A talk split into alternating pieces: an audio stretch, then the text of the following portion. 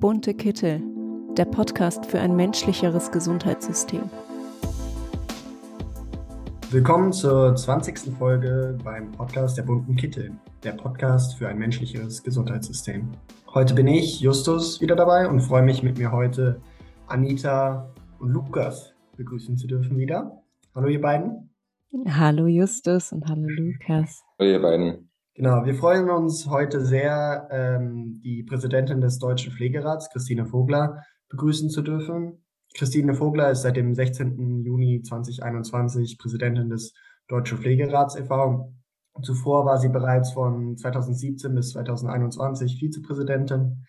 Außerdem arbeitete sie als Krankenpflegerin auf einer onkologisch-hämatologischen Station, als diplomier äh, diplomierte äh, Pflegepädagogin in ähm, Aus- und Weiterbildung, war Fachdozentin, arbeitete jahrelang im Ausbildungsbereich Pflege und ist zudem Geschäftsführerin des Berliner Bildungscampus für Gesundheitsberufe. Hinzu kommt, dass sie berufspolitisch sehr engagiert ist und so beispielsweise auch zu den MitbegründerInnen der äh, Bundespflegekammer gehört. Jetzt aber erstmal ein herzliches Willkommen. Hallo Christine Vogler. Schön, dass du heute für uns Zeit gefunden hast. Hallo, ich grüße euch alle. Hallo, schön, dass du da bist. Genau, also ich habe dich ja zwar jetzt gerade kurz vorgestellt, aber vielleicht äh, willst du ja noch kurz etwas über dich sagen und die Motivation auch für dein Engagement und vielleicht die Arbeit, die du machst. Äh, so vielleicht einfach mal ein bisschen was über dich erzählen. Sehr gerne. Ja, also ich meine, es war schon ähm, eine ganze Menge. Ähm, ich bin jetzt ein, 52 Jahre alt und bin schon eine Weile dabei und von Anfang an eben nach der Schule auch im Gesundheitswesen tätig. Und ziemlich bald schon, als ich irgendwie ins Gesundheitswesen eingestiegen bin, habe ich gedacht, das System dreht sich doch schon sehr um sich selbst und um die darin beruflich Aktiven, aber ziemlich wenig um die Menschen, die da eigentlich versorgt werden sollen, auch in dem Bereich.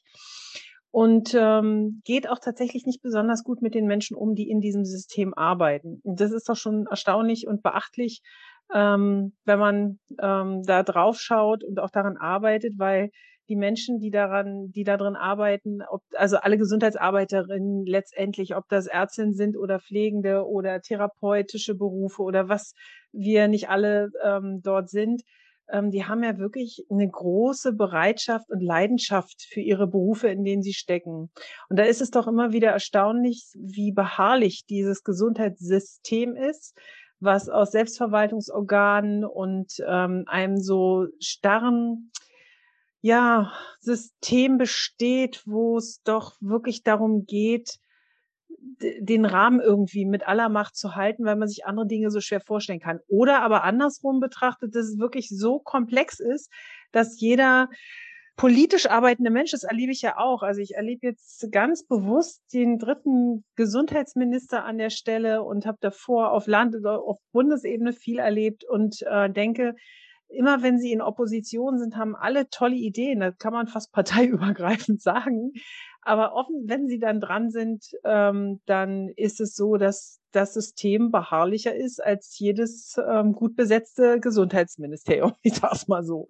Und das ist doch erstaunlich, da mal drauf zu gucken. Ja, und das treibt mich einfach um neben der Arbeit, die ich einfach unglaublich gerne mache und äh, das bei mir auch, ähm, ja, auch ich auch gerne arbeite und sehr gerne auch tatsächlich äh, für die Berufe und für die Ausbildungsberufe, in denen, für die ich auch stehe. Hast du äh, denn für uns und natürlich unsere Zuhörer und Zuhörerinnen irgendwelche Einblicke, warum es im Gesundheitsministerium nicht vorwärts geht und sich nichts ändert, trotz wechselnder Besetzung? Mhm. Ja, welche Einblicke? Wenn ich das wüsste, würde ich als Beraterin Tätigkeit sein. da gibt es ja viele, die sich so ernennen. Ähm, es ist tatsächlich so, wir leben in Deutschland natürlich in einer wirklich ziemlich guten und ausgefeilten Demokratie. Und die Wege, die wir gehen müssen, und das ist auch richtig so, sind Abstimmungswege, sind Kompromisswege. An vielen Stellen aber sind die Kompromisse, glaube ich, irgendwann nicht mehr förderlich, wenn Dinge, die von der Idee her gut gedacht sind, tatsächlich dann so verwässert werden, dass sie nicht den Effekt erzielen, der eigentlich ursprünglich beigedacht ist. Das klingt jetzt so abgehoben. Ich mache mal ein Beispiel. Ähm, aus dem Bereich, aus dem ich komme, die Ausbildungsgesetze zum Beispiel für die Therapie und auch für die Pflegeberufe.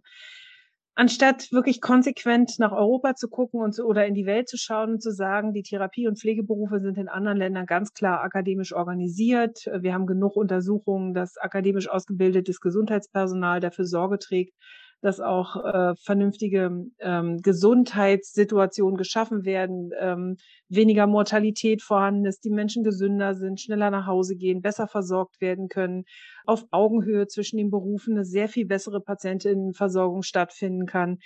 Das wird seit Jahren einfach ignoriert. Also die Forschungsergebnisse und die Erkenntnisse dessen, was wir wissen, werden ignoriert.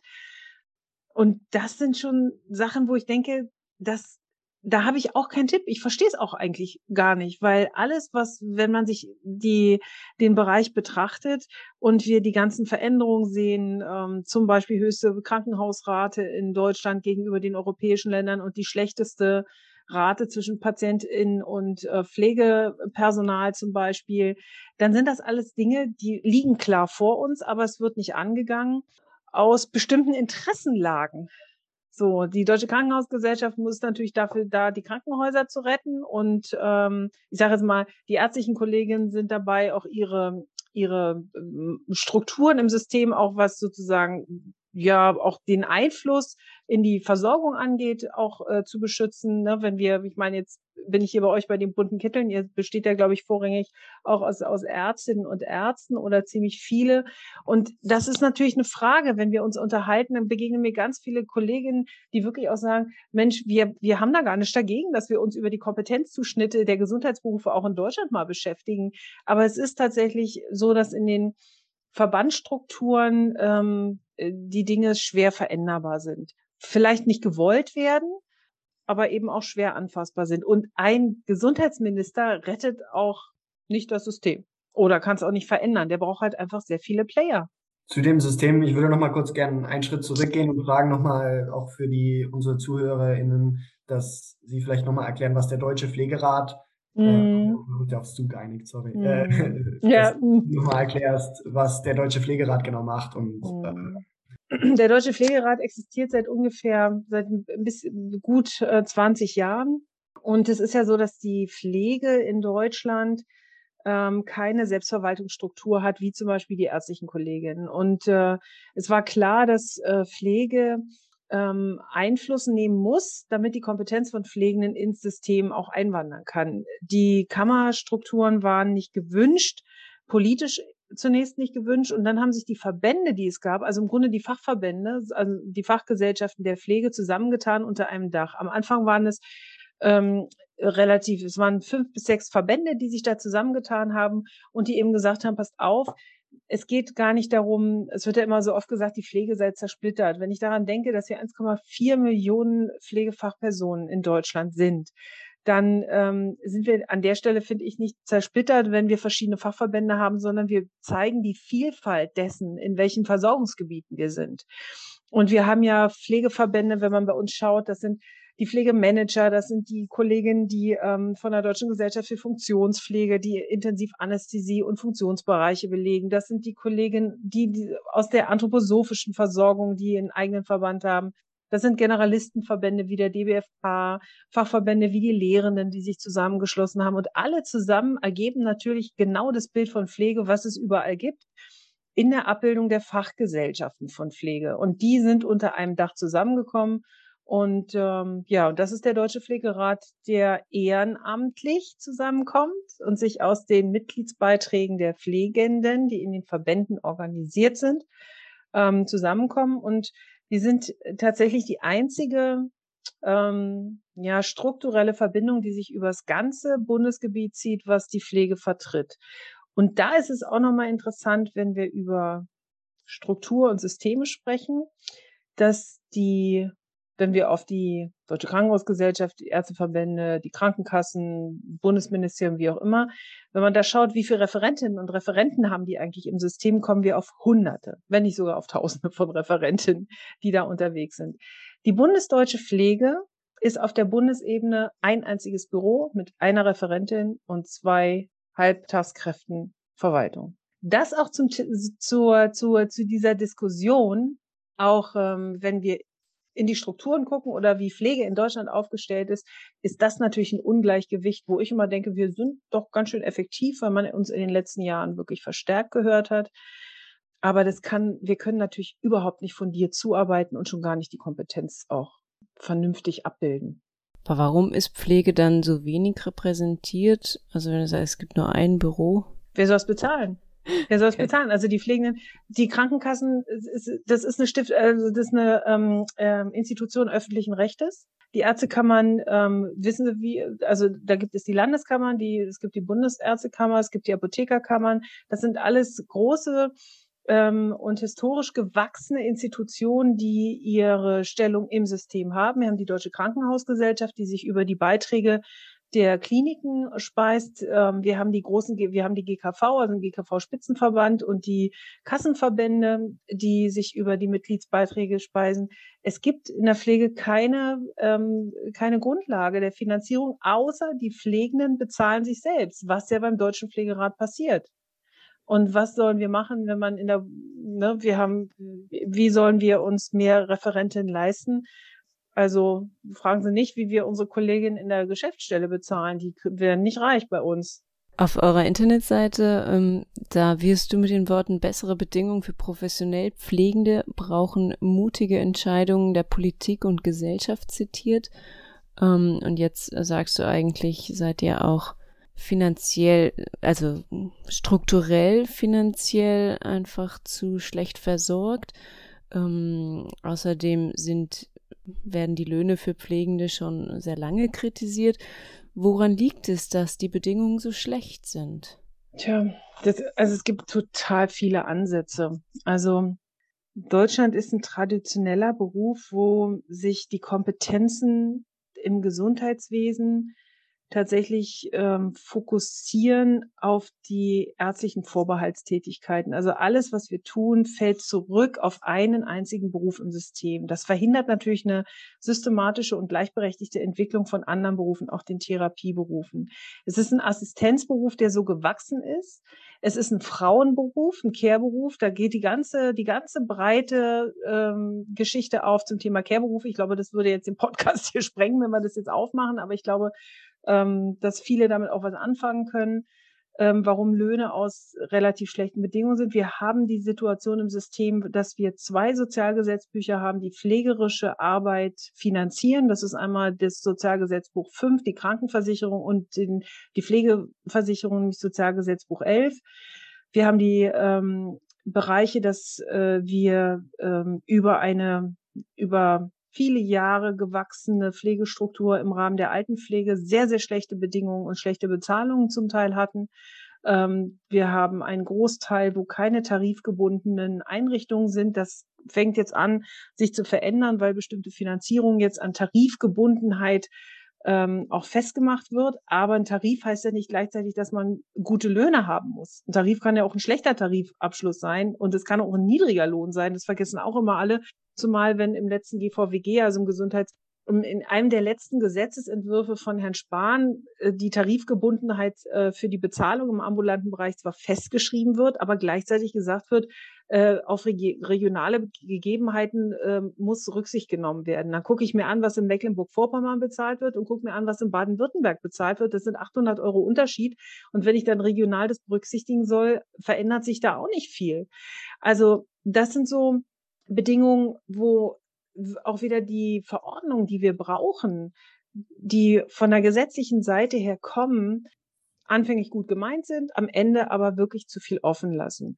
Und warum die Bedingungen so schlecht sind, wir, wir sind ja vor kurzem auch oder vor kurzem, vor zweieinhalb Jahren schon ähm, mit der Zahl 4000 ins Feld gegangen. Ähm, also 4000 Euro Einstiegsgehalt für Pflegende in allen Fachbereichen. Da sind wir ja viel gescholten worden für. Da stehen wir nach wie vor für, weil es einen Grund dafür gibt. Das ist der Comparable Worth Index. Das ist ein Index, da wird verglichen, wie hoch ist Belastungs- und Verantwortungsgrad in ganz vielen Berufen. Man hat einfach die Berufe nebeneinander gelegt, hat die sozusagen einmal ähm, durchgecheckt hat geguckt, welche Berufe haben eben Belastungs- und Verantwortungsgrade und wo siedeln die sich an? Wo landen die im Lohngefüge? Und die Pflegenden haben einen Belastungs- und Verantwortungsgrad, der eben in diesem Lohngefüge ab 4000 Euro aufwärts landet. Und das kriegen aber die aller, allerwenigsten und schon gar nicht auch junge Menschen, die da reinkommen.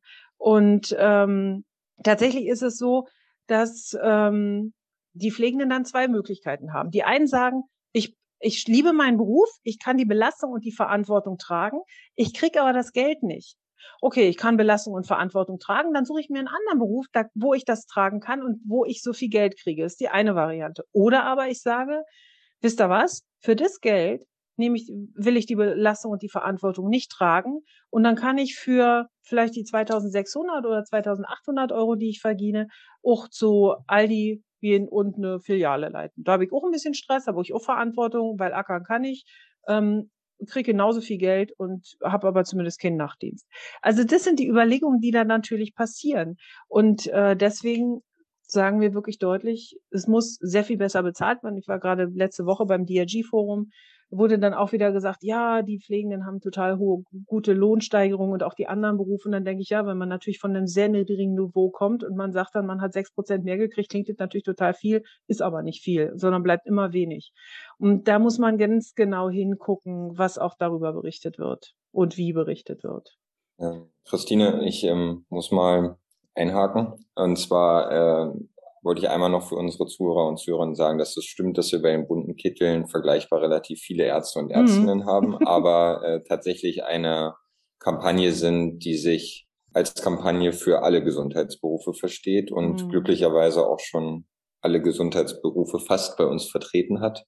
Aber ähm, auch hier nochmal der Aufruf an alle da draußen, wer Lust hat, bei uns mitzumachen, dann meldet euch bitte gern. Ja, wir sind offen für jede und jeden.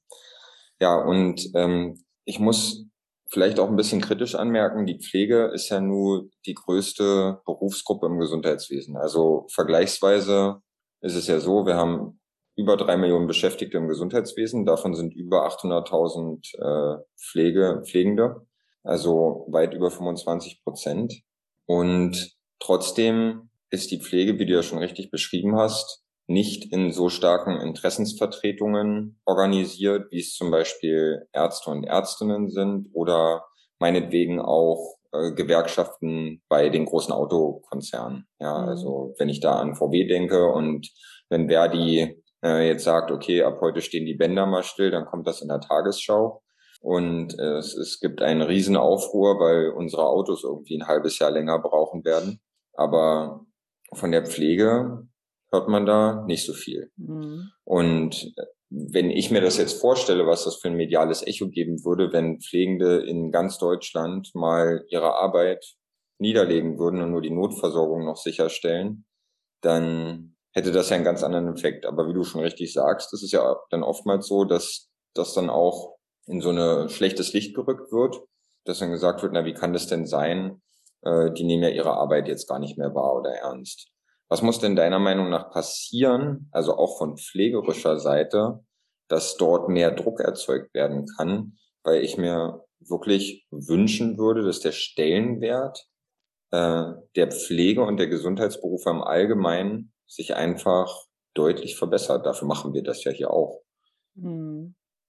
Also das gibt tatsächlich, also da habe ich auch so ein paar Erkenntnisse im Laufe meiner ich sage jetzt mal, meiner Verbandskarriere erlebt oder meines Engagements für die Pflegeberufe.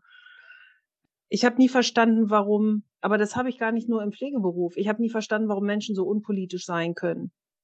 Das habe ich auch in meinem Umkreis nie verstanden. Und ich habe gelernt, egal wo ich war, ob ich das, ob das in der Oberschule war, ob das ähm, da ist, wo ich lebe, wo ich aktiv bin, dass in Gruppen und in, in, in bei Menschen, wo ich bin, immer zehn Prozent aktiv sind. Es gibt immer zehn Prozent, die sich reinhängen für die Dinge, die sich engagieren, die sich, die was machen und die was tun. Dann gibt es viele, die machen mit, wenn man sie anspricht, aber sind nicht die, die, äh, weiß ich nicht, ich sag jetzt mal, vorne die Flagge hin und her schwenken, so. Und ähm, in der Pflege ist das ähnlich. Es gibt wirklich zehn Prozent hoch engagierte. Bei, wir haben Zahlen von 1,4 Millionen, die wir in Deutschland haben. Ähm, und da haben wir eben dann die 140.000, die sich hier engagieren und die mit an Bord sind. Und der Rest eben nicht. Die Kolleginnen, die in die ärztlichen Berufe und in die Apothekerberufe gehen, die wissen von Anfang an, wenn ich fertig bin, dann gehöre ich einer Kammer an. Die gibt's da schon, die ist da schon. Die Vertretung ist schon da, die wartet auf einen. In der Pflege, die sind auch umstritten. Das, ne, wir sind im Selbstverwaltungssystem, das wäre dann auch nochmal ein abendfüllendes System, ob das alles so sinnvoll ist. Solange es aber ein System ist, was sich sozusagen über Selbstverwaltungspartner organisiert und eine Gruppe keine Selbstverwaltungssituation hat, gibt es ein Ungleichgewicht. Dann kann man entweder alle anderen Selbstverwaltungssysteme abschaffen und sagen, okay, hm, dann machen wir das anders und überlassen das den Gruppen anders. Oder aber man sagt, man sichert alle. Und diese Befragung, die zum, zur, zur Kammersystematik für die Pflegenden äh, passiert ist, ist aus meiner Sicht eine wirklich merkwürdige, weil die Ärzte müssen auch nicht alle zwei Jahre sich befragen lassen, ob sie ihre Kammer noch wollen und ob man die abschafft. Oder die Juristen oder die ähm, Apotheker, die werden auch nicht gefragt, sondern die Kammern sind installiert. Und jetzt nochmal einen anderen Blick auf die Gesundheitsversorgung. Gesundheitssorge, Gesundheitsfürsorge ist elementarer staatlicher Auftrag, genauso wie Wohnen und Bildung. Artikel 74 Grundgesetz schreibt die Heilberufe in Deutschland fest, dadurch konkurrierende Gesetzgebung Bund und Land die Situation, dass ein Beruf nicht in diese Strukturen gebracht wird, dass sie mitverwalten können. Und da erwarte ich eigentlich einfach Gesetzgebungsverfahren, dass Pflegende in Selbstverwaltungsstrukturen gebracht werden, ohne dass sie danach gefragt werden, weil eben die zehn Prozent vielleicht die anderen 90 Prozent nicht überzeugt bekommen, weil die sagen, was auch immer sagen, ich weiß es nicht, aber sich da nicht engagieren wollen, dann ist das an der Sache vorbei, weil was wir machen müssen, ist Gesundheitsversorgung. Wir werden in zehn Jahren 500.000 fehlende Pflegefachpersonen in diesem Land haben. Neben den anderen Berufsgruppen, die auch zu wenig sein werden. Wir werden eine hochaltrige Gesellschaft versorgen müssen und werden hier in Deutschland. Und wir werden es in diesen Strukturen nicht können. Man könnte also heute, zehn Jahre vor diesem Szenario, als Gesetzgeber sagen, Leute, wir müssen die Kompetenz von Pflegenden und von den Therapieberufen und von den Ärzten und von den Apothekern alle auf eine Ebene stellen, dafür sorgen, dass die Bildungsstrukturen angemessen sind und dann mit denen gemeinsam auf Augenhöhe gucken, wie schaffen wir das in zehn Jahren und wie schaffen wir den Weg dahin. Und dafür braucht es ganz eindeutig wirklich Verordnungen und Gesetze, die uns in diese Systematiken bringen, damit Kompetenz von Pflegenden in Deutschland nicht ignoriert wird. Ähm, meinst du, dass dann also mit einer Pflegekammer schon mal ein großer Schritt getan wäre, um da voranzukommen? Ja. Beziehungsweise würde ich hier noch ergänzen, äh, ich sag mal, der Marburger Bund nennt sich ja auch nicht, also zum Beispiel Ärztekammer und ist ja trotzdem die Gewerkschaftsvertretung der Ärztinnen und Ärzte. Was würde jetzt zum Beispiel den Deutschen Pflegerat davon abhalten, beziehungsweise Bundesländer oder den Bund davon abhalten, den Deutschen Pflegerat als meinetwegen Gewerkschaftsvertretung der Pflege anzuerkennen. Na, wir sind ja keine Gewerkschaft. Eine Gewerkschaft hat ganz klare gesetzliche Voraussetzungen in Deutschland, was sie erfüllen müssen. Interessant ist, dass sich vor zwei Jahren der Bochumer Bund gegründet hat, eine Pflege, eine Spartengewerkschaft Pflege, die so, sozusagen in Anlehnung an den Marburger Bund versucht eben hier eine Pflegegewerkschaft zu gründen. Wir haben mit Verdi eine, eine Gewerkschaft in Deutschland, die vehement eine Selbstverwaltung von Pflegenden seit Jahren torpediert.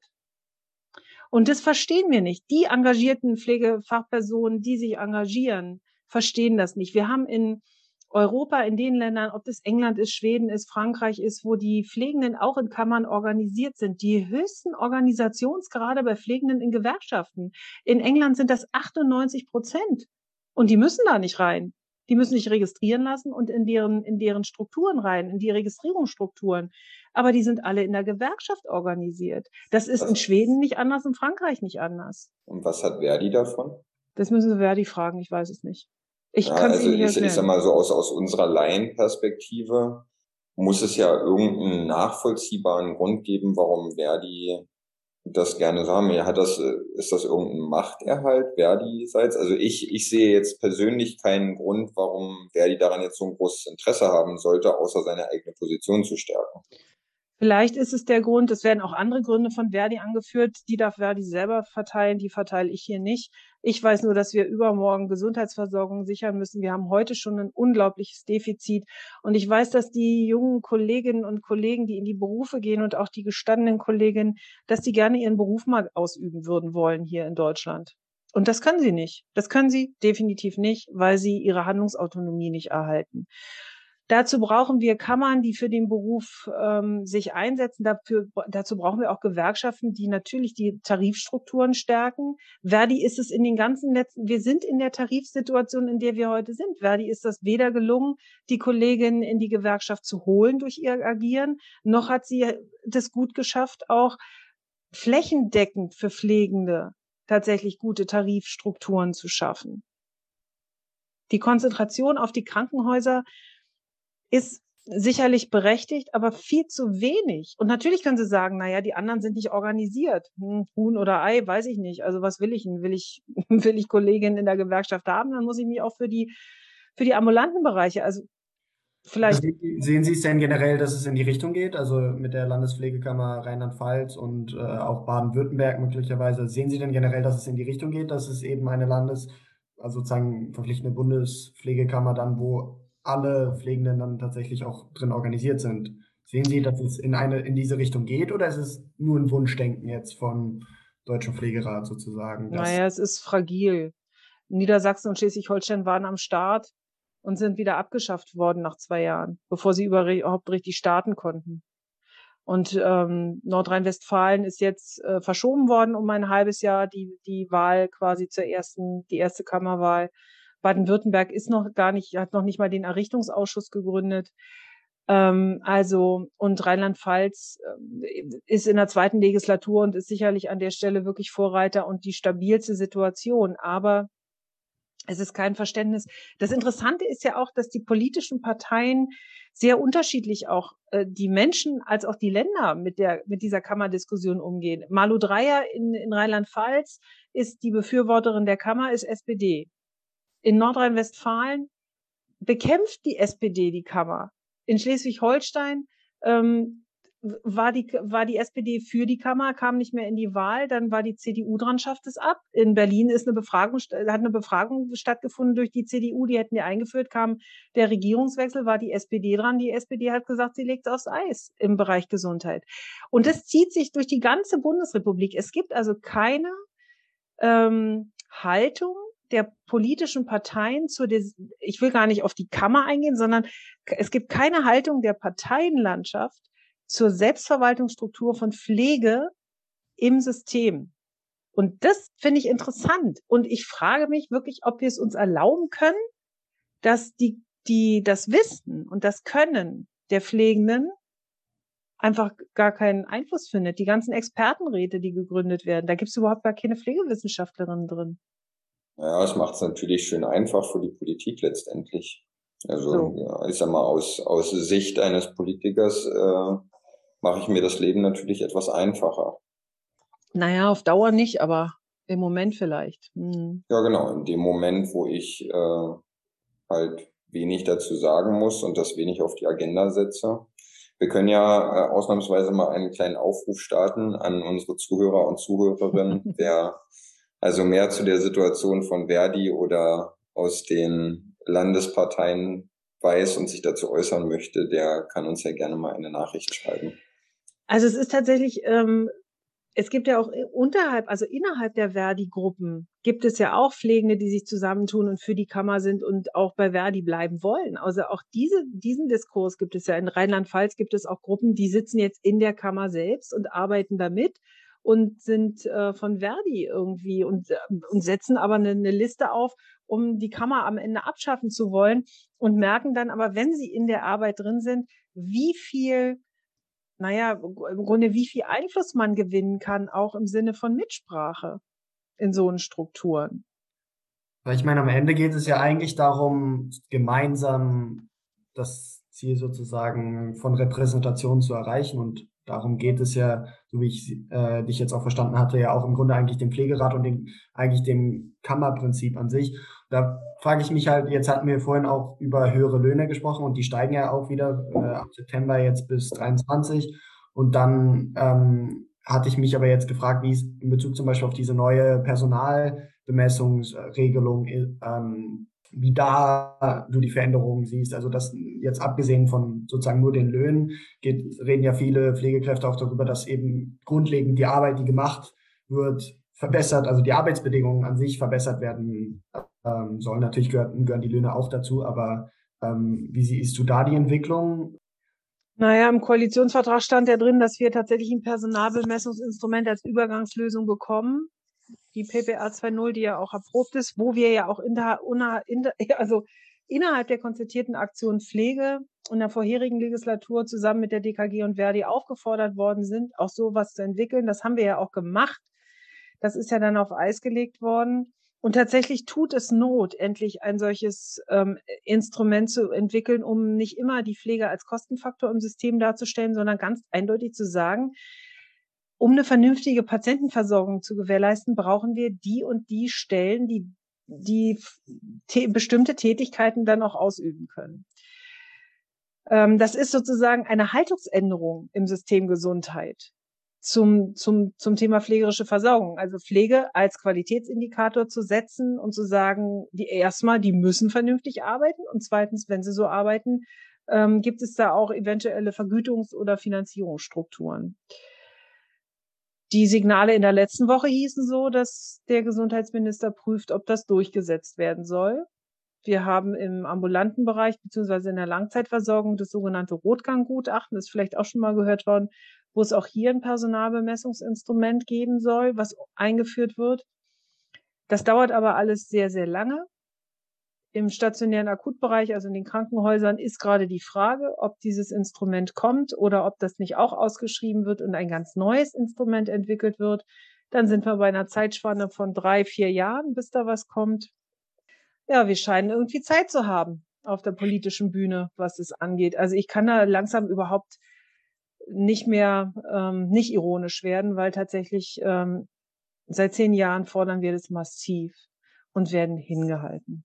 Und jetzt sind wir in der allergrößten Not inzwischen, dass die Leute sich immer fragen, Mensch, wieso gehen denn die Leute aus der Pflege? Das können wir gar nicht verstehen. Und dann denke ich immer, wisst ihr, die können ihre Handlungen nicht ausführen. Es wird nicht gesagt, was es eigentlich braucht äh, an Pflegepersonal in Deutschland. Wir haben schlimme Arbeitsbedingungen. Ähm, und dann muss ich mir neulich wieder anhören, wir sollen unseren Beruf nicht schlecht reden. Und ich dann auch mal sage, wir reden unseren Beruf nicht schlecht. Da, dafür stehen wir überhaupt nie auf. Aber die Strukturen, in denen wir arbeiten, über die müssen wir reden. Und das ist natürlich auch mal tragisch. Also Personalbemessung muss kommen.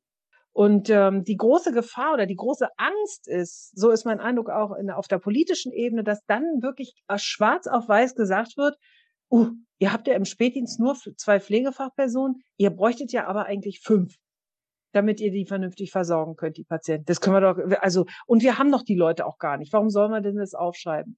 Und wir sagen genau aus diesem Grund, es heißt ja nicht, dass wir die fünf dann sofort haben müssen, aber wir müssen das, wir wissen, dass die Zielgröße diese fünf sein müssen. Und deswegen muss man und deswegen, und dann kann man auch darstellen, was Belastung bedeutet, was Verantwortung bedeutet. Und das kriegt einen ganz anderen Schweregrad dann letztendlich. Also ich wollte einerseits noch ähm, kurz darauf mich beziehen, also die sozusagen ähm, Pflegekräfte, die dann den Beruf verlassen. Da hatten wir auch ähm, über das Hebammen, ähm, also mit einer Hebammenwissenschaftlerin, äh, wollte ich noch auf die Folge verweisen mit Frau Dr. Tegethoff, äh, Professor Dr. Äh, Tegethoff, ähm, wo wir auch darüber geredet haben, dass eben das auch zu sehen ist ähm, bei den Hebammen. Und zusätzlich wollte ich noch fragen, also ähm, auch zur Veränderung des Systems wär, gehören ja zum Beispiel die DRGs, also über die reden wir ähm, eigentlich in jeder Folge. Und was da würden Sie gerne zu fragen, wie Sie es denn sehen würde, auch eine Abschaffung der DRGs den Pflegekräften an sich äh, weiterhelfen, im, um die Arbeitsbedingungen eben zu verändern oder zu verbessern. Ja. Hm. Naja, wir haben ja die Situation, dass wir tatsächlich in der ähm, die DRGs als Fallpauschalensystem, da merken wir ja, dass die uns irgendwie alle nicht glücklich gemacht haben. So. Und dass es ein Anreizsystem ist, dass es ein Fehlanreizsystem ist. Bestimmte Dinge zu viel zu machen und bestimmte Dinge nicht zu machen. Und wenn ich viele Hüfte mache, kann ich viel verdienen. Und wenn ich dann noch die Pflegekräfte eigentlich wegrechne, weil die ja ein Kostenfaktor in diesem DRG-System sind, dann nehme ich die da eben raus. Und ähm, oder dann, dann, dann sage ich halt, ich brauche nicht so viel Pflegende. Deswegen haben wir ja diese Situation gehabt in den letzten Jahren. Ne, wir haben einen massiven einen, ähm, Platzaufbau an ärztlichen Kollegen bekommen, ist ja auch in Ordnung, gab ja auch mehr zu tun. Aber eben äh, seit 2003 sind die Pflegenden gleich geblieben, was die Zahl angeht. Also da hat sich, da gab es nochmal eine kleine Delle, aber letztendlich sind die Pflegenden auf dem Stand von 2003 stehen geblieben. Daraufhin in der letzten Legislatur hat man ja die Pflegepauschalen schon rausgenommen und hat sie in ein eigenes Pflegebudget überführt. Was man da vergessen hat, ist die Situation zu sagen, ähm, es gibt ja auch quasi patientenferne Tätigkeiten, die sind, äh, so, sind im DRG-System geblieben und dann gab es eben die Situation, dass mit einmal sehr viel mehr Geld gebraucht wurde. Und anstatt zu sagen, okay, die Krankenhäuser haben da alle Pflegenden eingestellt, die sie haben wollten, hat man gesagt, äh, von Kassenseite, da stimmt doch irgendwas nicht. Wieso gebt ihr jetzt mit einmal so viel Geld aus? Ihr habt einfach die patientenfernen Tätigkeiten offensichtlich ins Pflegebudget geschoben. Es gibt also ein großes Misstrauen zwischen den Beteiligten im Gesundheitswesen, was die Abrechnung angeht, zwischen Krankenhäusern und den GKV-Spitzenverband an der Stelle, die eben viele Sachen dann in Frage stellen. Die Idee, das Pflegebudget da rauszunehmen, ist in der Sache richtig. Dann sind wir jetzt wieder beim handwerklichen Gemurkse mit den Gesetzen. Was auch vergessen wurde, ist, Pflegende arbeiten nicht nur ähm, in stationären Bereichen, ähm, sondern eben auch in Funktionsbereichen in Kliniken. Die sind mal eben einfach gar nicht mit aufgenommen worden. Also und bestimmte Qualifikationsmixgrade sind nicht mit aufgenommen worden. Studierte Pflegende haben überhaupt gar keine Tarifoption. Die sind da, kommen da gar nicht drin vor. Also all das sind Bedingungen, wo äh, die Dinge nett gemeint und gemacht werden, aber am Ende tatsächlich operativ kaum umzusetzen. Es ist richtig aus meiner Sicht tatsächlich, dass wir das System finanziell generell mal in Frage stellen müssen. Und zwar nicht nur mit Blick auf die Krankenhäuser, sondern auch mit Blick auf die ambulante und Langzeitversorgung, dass wir die beiden Sozialgesetzbücher 5 und 11 uns anschauen müssen und eventuell über steuerliche Zuschüsse nachdenken müssen, weil so, wie es momentan geht, muss es, glaube ich, auch eine Lösung geben, die sich dann ein bisschen anders darstellt als das System, was wir heute haben. Ja, da kann ich Sie äh, auch mit den Worten zitieren, ähm, die hatte ich mir auch nochmal notiert äh, vom Pflegetag ähm, im Oktober letzten Jahres, wo mm. Sie hm. gesagt haben, weil die Maßnahmen noch nicht das System in Frage stellen, sondern immer nur die Symptome. Das nochmal weil Sie das auch gerade so mhm. anklingen lassen haben. Äh, genau, also denken Sie, dass eben die DRGs abgeschafft gehören und ein neues System eingeführt werden soll? Oder wie ist da die Position des Pflegerats mhm. dazu? Tatsächlich ist es so, dass die DRGs ein Fehlanreizsystem aus unserer Sicht darstellen. Wir brauchen eine angemessene Finanzierung im System Gesundheit.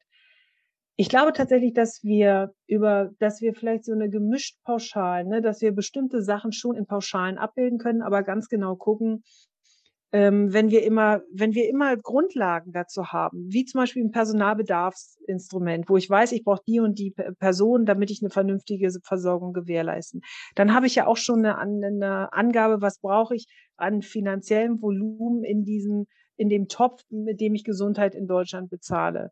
Und ich glaube, wenn wir das im, in den Therapiebereichen, in den ärztlichen Bereichen, in den, ähm, in den Pflege Bereichen mal machen und gucken und äh, wirklich schauen, was brauchen wir tatsächlich effektiv? Also und auch Gesundheitsversorgung generell auch mal ein bisschen überdenken. Ne? Ähm, wir haben die, wir haben eine unglaubliche Rate an Operationen in Deutschland gegenüber den europäischen Ländern. Also ist das alles wirklich bedarfsgerecht, was wir machen? Ich will da gar nicht in Frage stellen, wenn die so, so ähm, aber ich finde wirklich tatsächlich, dass wir da ehrlich nochmal drauf gucken müssen.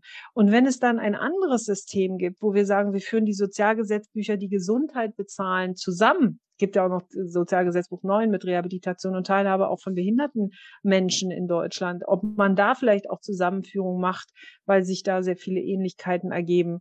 Ähm, Können Sie vielleicht da für unsere Zuhörerinnen und Zuhörer ja. äh, nochmal erklären, was es bedeuten würde, diese Sozial Gesetzbücher zusammenzuführen vielleicht? Also, ja, wir haben ja, also Deutschland hat ja wirklich ein ausgeklügeltes, wirklich sehr, so, sehr soziales System, wo wir ähm, in den Sozialgesetzbüchern sichern, dass in allen möglichen Einschränkungen im sozialen Leben, wenn man krank ist, wenn man Arbeit verliert, wenn man alt wird, wenn man nicht mehr arbeiten kann, wenn man Berufsunfähigkeit äh, unfähig wird, wenn man anders gehandicapt ist, dass bestimmte Sozialgesetzbücher greifen.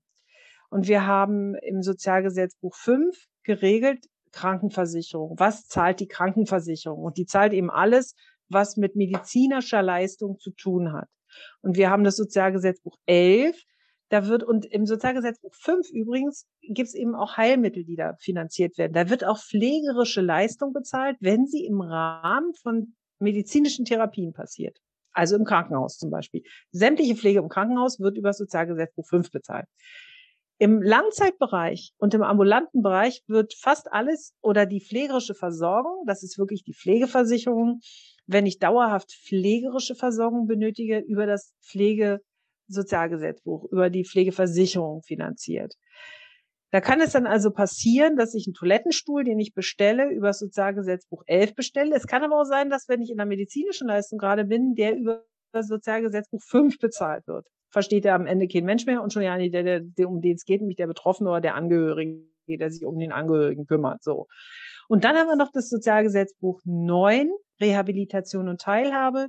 Da sind die Menschen quasi untergebracht in dem Sozialgesetzbuch, die keine Pflege gerade haben, sondern die ein Handicap haben, die eine geistige oder körperliche Behinderung haben und dauerhaft auf ja ähm, Teilhabemomente angewiesen sind. Das sind auch ähm, Unterstützungsleistungen, wenn ich wieder ins Berufsleben integriert werde, nachdem ich einen, ähm, einen Unfall hatte. Da greift also nicht eine Pflege oder eine Krankenkasse, sondern da zahl, zahl, dann greifen wieder andere Bedingungen. Und das sind natürlich Strukturen, die erstmal sehr viel Verwaltung im Hintergrund brauchen. Da könnte man natürlich sagen, wenn man das zusammenführt und nochmal einen anderen Blick auf den zu versorgenden Menschen generiert, da könnte man eventuell sehr viel Verwaltung und sehr viel Bürokratie sparen. Es wird klarer für die Angehörigen.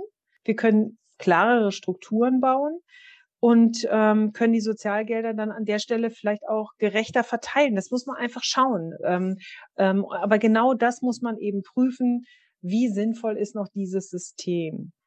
Christine, ähm, wir versuchen so langsam zum Ende zu kommen. Ja. Äh, wir, wie so oft könnten wir noch lange, lange weiterreden und äh, würden wahrscheinlich auch noch eine Weile sitzen, um das vollumfänglich zu besprechen. Mhm. Vielleicht von deiner Seite nochmal zum Abschluss. Ähm, du hast es ja gerade schon so ein bisschen anklingen lassen. Gibt es Dinge, die dich optimistisch stimmen und die dich auch, ja, ich sag mal, frohen Mutes in die Zukunft schauen lassen? Und vielleicht noch dazu ergänzend würde ich fragen, ähm, hast du Perspektiven für, mit dem neuen Gesundheitsminister? Siehst du da irgendwie, dass sich etwas nochmal auch für die Pflege ins Bessere verändern könnte? Also erstmal, ich bin immer optimistisch. Es geht immer irgendwo hin und ich denke, wenn sich immer wieder Menschen zusammentun und wirklich ähm, gemeinsam diskutieren und Vorschläge einbringen, dann kann auch was, kann, dann kann sich auch was bewegen. Man braucht echt einen langen Atem, das muss ich sagen. Ey, 30 Jahre, jetzt bin ich jetzt dabei und wenn ich manchmal zurückgucke, denke ich, oh, ey, wir stehen noch völlig am Anfang.